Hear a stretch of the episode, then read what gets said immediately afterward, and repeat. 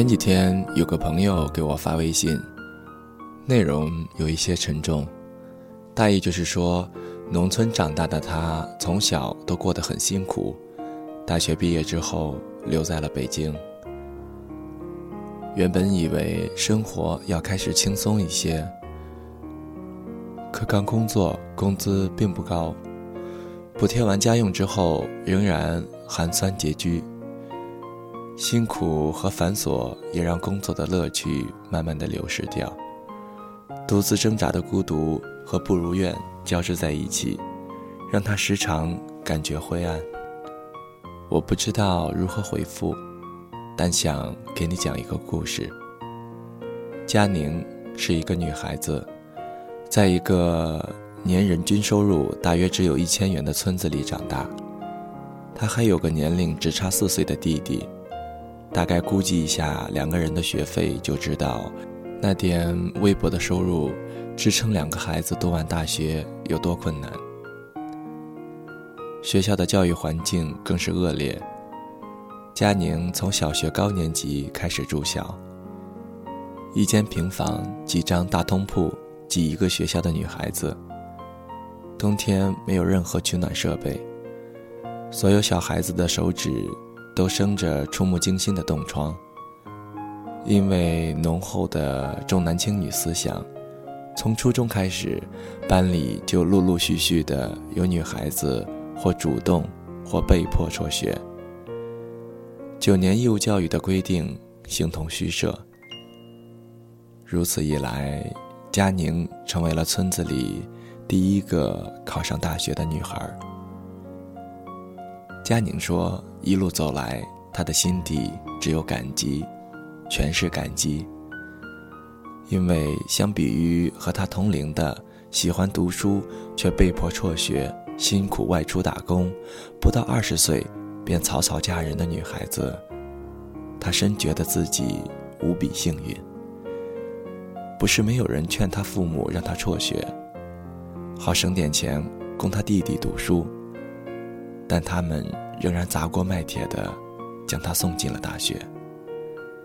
这其中也并没有什么伟大的望女成凤的思想在支撑着他们。你若问他妈妈，他只会略带不好意思地说：“他喜欢上学啊，就让他上吧。”佳宁学建筑，毕业之后找到的工作是一家刚刚起步的设计院。前六个月的月薪只有七百元，还天天加班。我们都为他感觉委屈，但佳宁觉得这地方不错，因为人少，大事儿小事儿都有他经手。虽然一开始的待遇很差，但喜欢的工作环境和很多的锻炼机会才是诱人的。我不知道那一段时间他办公室的灯光。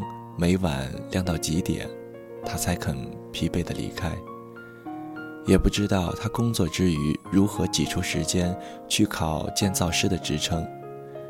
只知道从月薪七百到七千，他只用了不到三年的时间。阅历渐长，正当盛时，七八年间人来人往，很多朋友也劝他跳槽。可他觉得这公司与他有一点知遇之恩在里面，所以仍然留在那里。他的老板是个比他妈妈还大一点的女人，因为佳宁在他创业之初风雨陪伴的辛苦，待他堪比亲生女儿。这几年来，佳宁过得踏实满足，慢慢的也实现了很多之前。碍于经济原因无法实现的愿望，比如他想去旅行，以前哪里也没有去过。但工作之后表现出色的他，经常被公司派去全国各地参观学习，几乎走遍了天南海北。最近还去了韩国和日本。比如他想读研，大学毕业时急着工作养家糊口。前年攒够了学费，终于考上了同济大学的在职硕士。因为家贫，他度过了窘迫寡淡的童年。少年时，大部分的时间都在忧虑明天还能不能上学。连别人最灿烂的青春，于他而言，也全是廉价的衣服和灰暗的债务。如今他快要三十岁了，还了欠款，仍然兢兢业业的工作赚钱，但年少时的仓皇与胆怯已全部退却。平淡和忙碌的工作背后，还长出了新的心愿和希望。生活终于还他一礼，而他甘之如饴。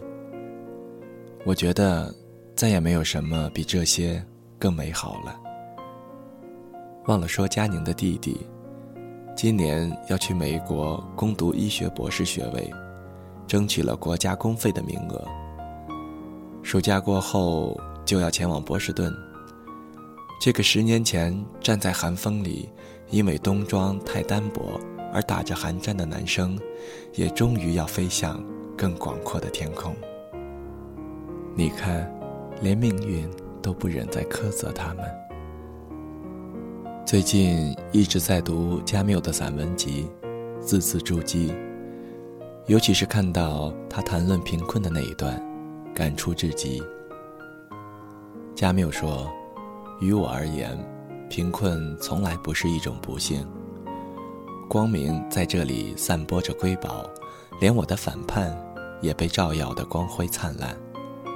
我甚至可以理直气壮地指出，这些反叛始终是为了贫困中的众人，是为了使他们的生活能够升向光明。他还说，无论如何，那美好的炎热天气伴随我度过童年，使我不会产生任何怨恨。我固然生活在拮据之中，但也不无某种享乐。我感到自己有无穷无尽的力量，贫困并不是这种力量的障碍。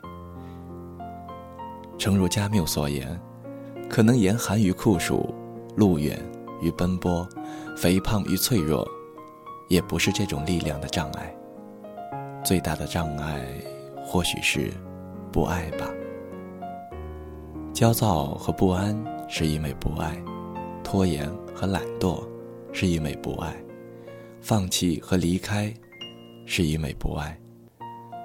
难怪乔布斯会说：“你要找到心底的热爱。”难怪《自由在高处》一书里，熊培云谈到自己的写作时会说：“我每天都舍不得睡，想了解世界多一点。”想写作时间多一点。唯一需要有毅力去做又未做成的事情，是劝自己早点睡觉。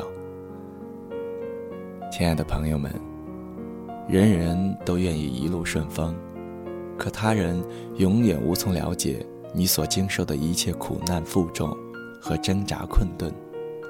所以，任何隔岸观火的安慰，都显得苍白无力。何况我连安慰也无从言说，只能讲这个故事给你们听。如果它能给正在夜路上跌跌撞撞、不知中途的你一点点光亮、一点点勇气和一点点力量的话，我已倍感荣幸。既然我们已经走了那么远，为何不再往前走一段呢？说不定不远处就有光。二零一四，我们多多少少都往前走一段。这是我对你们的新年祝愿，以此与所有的人共勉。愿我们都能找到心底的热爱，就算那些障碍还在，多少也要更强大一点，再强大一点。